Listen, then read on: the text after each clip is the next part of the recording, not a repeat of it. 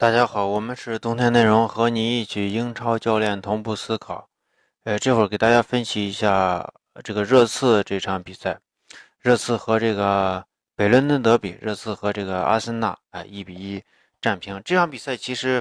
呃，我觉得对对热刺来说，就是，呃，他们做出了主动的这种调整。我觉得这个调整也是没办法，因为他的这个后腰的伤病实在太多了。他现在上的这个伤腰。伤病这个呃这个不是这个上的这两个，一个是万亚马，一个是还有这个，呃这个西索科，西索科这边还能稍微好一点，万亚马是完全是一个防守型的设置。那么万亚马放在这里面，很有可能就是说希望埃里克森更多的这种回撤，哎，通过埃里克森在中在中场拿球，然后向前直传。哎，这是一个。再一个就是热刺这场比赛做出的这个调整，就是说是，呃，他不再使用就是左中场的这种内部，哎，形成这个门前形成一个这个埃里克森加孙兴民还有这个，呃，凯恩的这个三角区，利用这个三角区的这个接球，因为他这场就算要使用这样的方式，他上了一个三后三中卫的这个体，三中卫这个体系呢，他意意思说我中场放一个屏障，西斯科加万亚马。然后后场我就给你用这个，呃，呃，这个维尔通亨加这个维尔通亨加这个阿尔德维尔德这两个人的出球。但是从阿森纳的这个用兵，我们能看出来，埃米里对这个这招实在是太用心了。就说你去看这个维尔通亨加这个阿尔德维尔德这两个人的出球位置过于靠后，他们基本上是在不到中圈弧。不到中间弧的情况下，而且艾米丽呢是用人非常非常的针对。艾米丽用了一个，又用了一个，呃，算是四后腰吧，我认为，就是贡多奇加这个，呃，扎卡，还有这个拉姆塞，呃，还有谁？反正就是啊，还还还有一个姆希塔良，好像姆希塔良。然后他是在中场囤积了更多的后腰，至少有三个人能打后腰。这三个人当能打后腰，为什么？就是我们在看。就是热刺跟伯恩利输给伯恩利，热刺输给切尔西这两场比赛，就是说他充分认识、充分的去限制热刺的左中场，啊，左中场直传这条线路，使得热刺他的进攻一筹莫展。而且由于他在右路的这个进攻，他整体来说他这一段时间一直没有使用，所以这样的情况下，那限制他的这个左中场的进攻就是就是肯定的。那么这场阿森纳肯定刚开始是去限制，因为他上这么多中场就是去在这个右中场形成紧密的阵型。当然，其实热刺也也可能去打，因为也可能去打右右路进攻。那这很简单呀，阿森纳完全把这些右路右路的防守，自己右路的防守这些球员完全移植到左路，因为他的中场，他的整个的这个中场的话，呃，这个当然这个姆希塔良他的这个进攻呃这个防守能力可能差一点，但是有这个。呃，这个这个谁，嗯，贡多齐、扎卡还有这个拉姆塞，他们三个存在，就使得他在将将整体防线靠左紧密阵型的时候，完全是可行的。呃，下半场换了托雷拉以后，我认为这个换人也是非常非常的针对，因为这时候这时候换中场，热刺一点机会都没有，热刺只能呃只能那个啥。当然，总体来说。呃，这个阿森纳这边的话，他的这个，我认为他的实力，就现在的这种实力或者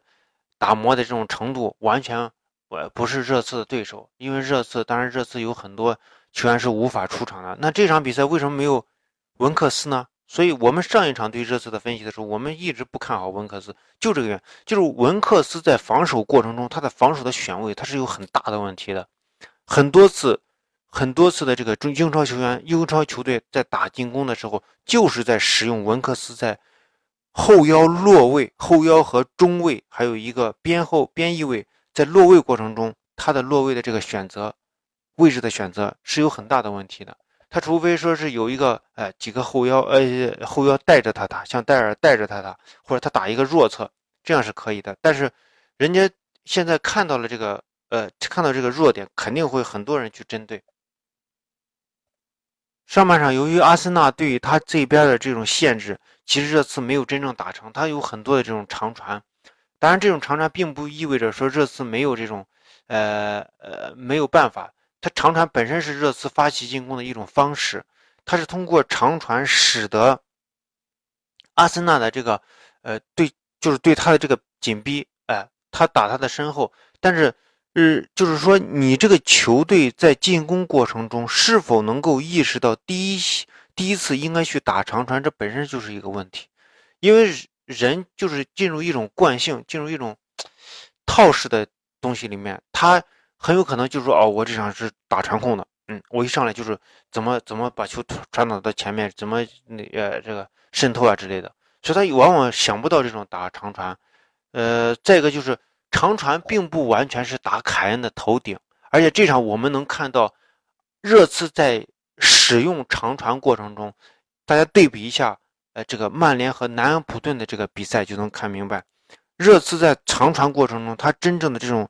长传的这种呃就是这个。战术的这种细微程度，或者说战术的这种呃细节的把握是比较差的，而且即使是现在曼联的这种呃长传，呃也并不是很很针对，或者说就是他不是那么呃要细节要求的那么高，因为你去看上个赛季的这个曼联，他即使是从后场打长传的时候，大概率的情况下都是曼联得球，因为曼联在围绕着卢卡库周围有大量的人员的这种聚集，他对于位置的。位置的选择，或者说是位置的这种控制，完全是一种，我就是起长传对于曼联来说，并不是二分之一球，甚甚至是优势球。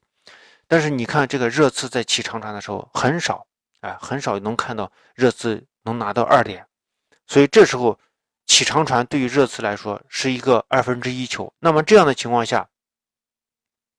热刺起长传就显得不那么不那么聪明了。但是起长传本身是热刺。就是迫使对方破打破对方高位逼抢的一个非常好的办法，所以这里面就说你起长传，哎拿不到球；你不起长传，对方高位逼抢，你又你又呃轮转不到前前场去。现在对于热刺这个球队来说，其实挺尴尬的。现在就是整个这个英超联赛，你看伯恩利他是至少能认针对的，是针对热刺的，所以热刺现在就是说。由于人员的伤病，所以他中中场这个组织性、中场的这种核心的这种传球线路是很难去传出来的。那么，利用维尔通亨和阿尔德维尔德的这个传球，显然是对于稍微有一竞争力的这个球队的话，是很难去呃限制对方的。那就是说，传出核心踢法的。那么这样的情况下，他可能我希望他就是可能未来的这个呃这个赛程的话，如果能给出呃如果有一些。呃，弱队的话对他比较好。如果说是强队的话，热刺是我认为是很难取胜的，因为他现在主要的这种核心的这种中中场这个传球点是无法保证。因为这场比赛我们能看到，西索科和万亚马对于对前场的这个球员的这个呃中场的组织和前场的进攻贡献率非常低，